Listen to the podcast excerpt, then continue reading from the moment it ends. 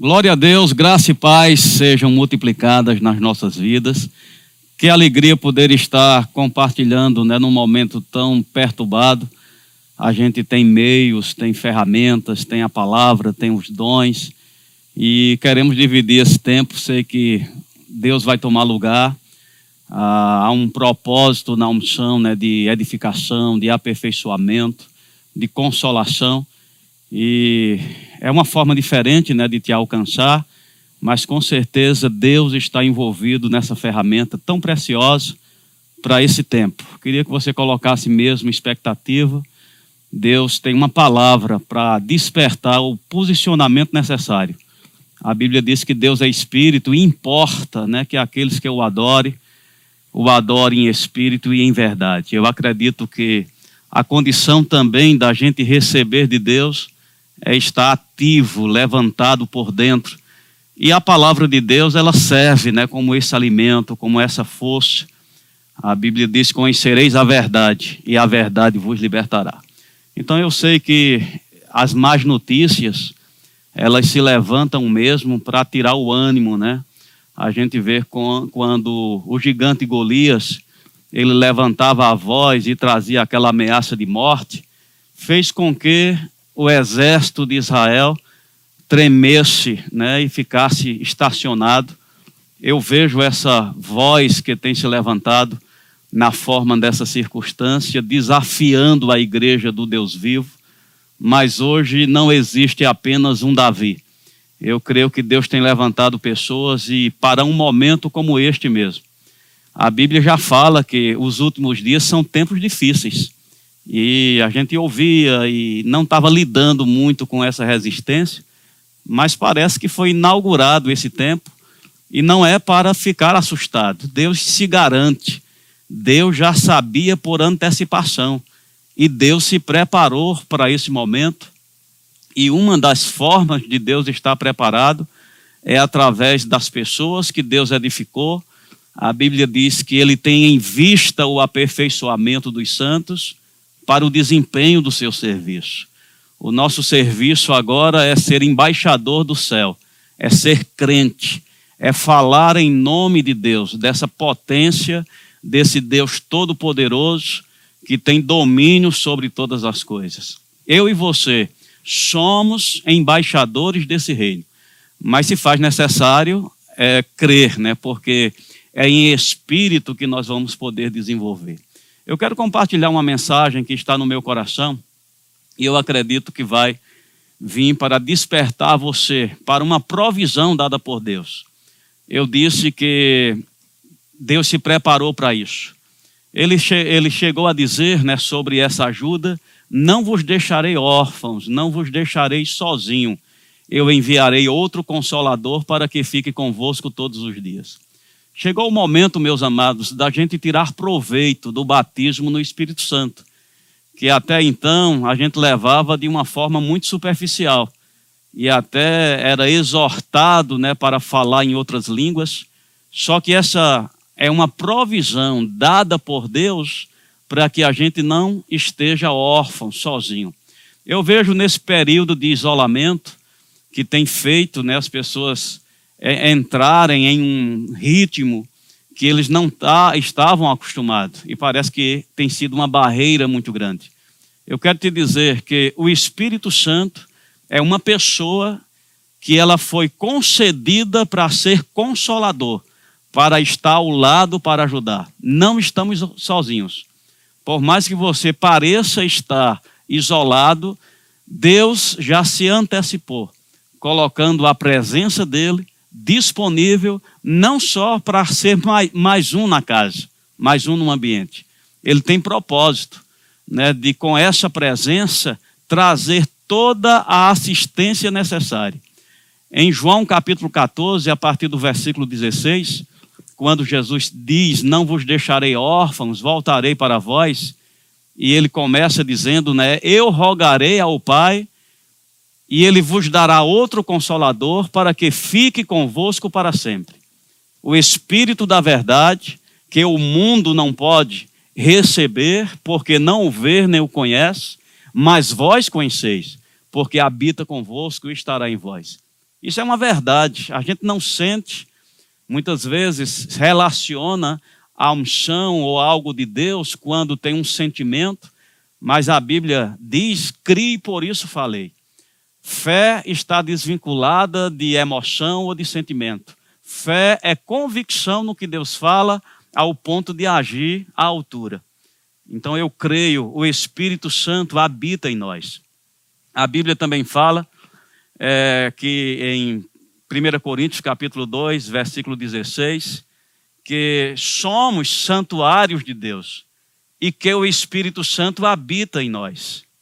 Então é certo que ele habita em nós. Você não tem que sentir, você não tem que estar debaixo de uma emoção ou tendo qualquer é, diferença no teu comportamento para poder acreditar, o Espírito Santo está comigo. Ele está porque é uma determinação, é algo organizado por Deus com propósito para ser o nosso consolador. Também tem Romanos 8, versículo 11, ele afirma: se o Espírito que é dos mortos ressuscitou a Jesus habita em vós, ele vivifica o vosso corpo. Olha que maravilha, uma das funções do Consolador, desse Espírito que habita, ele não está na igreja, no prédio, ele não está no ambiente físico apenas, ele habita em você. Ele habita nesse corpo que precisa ser vivificado. Mas o que eu tenho percebido é que as pessoas têm relaxado. Eles acham assim: se o Espírito habita em mim, então eu vou ser curado. Você precisa ativar a sua fé para você poder receber desse Espírito que reside no teu espírito. As coisas espirituais, elas só vão atingir a parte física se houver fé. Precisamos crer nessa presença dada com propósito. Deus se antecipou com essa provisão e a Bíblia diz que ele vivifica o nosso corpo mortal. O que é esse vírus, né? Esse gigante Golias que tem se levantado para desafiar a igreja do Deus vivo, quando Deus já se antecipou com provisão, dizendo que o Espírito, o outro consolador, estaria habitando em nós com esse propósito de vivificar o nosso corpo. Tem outras coisas que o Espírito Santo também são inúmeras, não dá para citar aqui, mas eu selecionei algumas para poder te dar como expectativa quando você estiver orando. Queria que você atentasse para algumas coisas que a Bíblia diz que o Espírito Santo, nesse ministério que ele tem na nossa vida, ele está proposto a fazer. Deus se antecipou com essa provisão.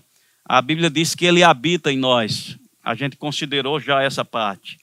A Bíblia diz que ele ensina. A gente tem uma unção que ensina. Podemos ter expectativa e ser assistido, mesmo que você passe o dia sozinho, em razão de outras pessoas não estarem presentes, ou mesmo cada uma envolvida nas suas atividades. Ei, vamos aproveitar esse tempo para a comunhão do Espírito, a graça do Senhor Jesus Cristo, o amor de Deus e a comunhão do Espírito Santo.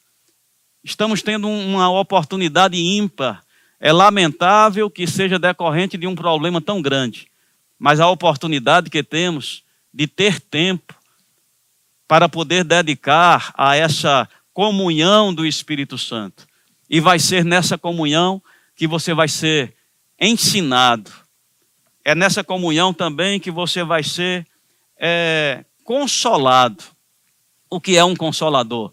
É aquele que está do lado para ajudar. Nós temos a ajuda divina. Essa ajuda, ela não é apenas fictícia, não. A Bíblia diz, então, é uma ajuda que está lá. Não é uma ajuda para ser desfrutada. O Espírito Santo, ele ensina. Ele está lá para trazer iluminação, entendimento. No meio de toda essa situação, você recebendo instruções da parte de Deus. A Bíblia diz que ele guia em toda verdade, ou a toda verdade. Deus vai te guiar na, nas Escrituras em versículos que vão se tornar rema para você, para você apoiar a sua confiança e não ficar levado por todo o vento né, de medo, de notícia que tem chegado. Eu quero te advertir, cuidado para que o teu tempo de comunhão não seja com a televisão ou com redes sociais, porque daí não vai fluir o que pode vir através dessa presença que está disponível para ter esse propósito de nos guiar em toda a verdade. A Bíblia diz também que ele nos ajuda, ele está para nos ajudar. Qual é a tua dificuldade? Muitas vezes é com família, é, é em administrar determinadas situações que surgiu por causa dessa limitação. Você não está sozinho. Você tem um poder antecipado por Deus com o propósito de te ajudar. A Bíblia diz também que ele assiste nas nossas fraquezas. O Espírito Santo está lá para nos assistir nas nossas fraquezas.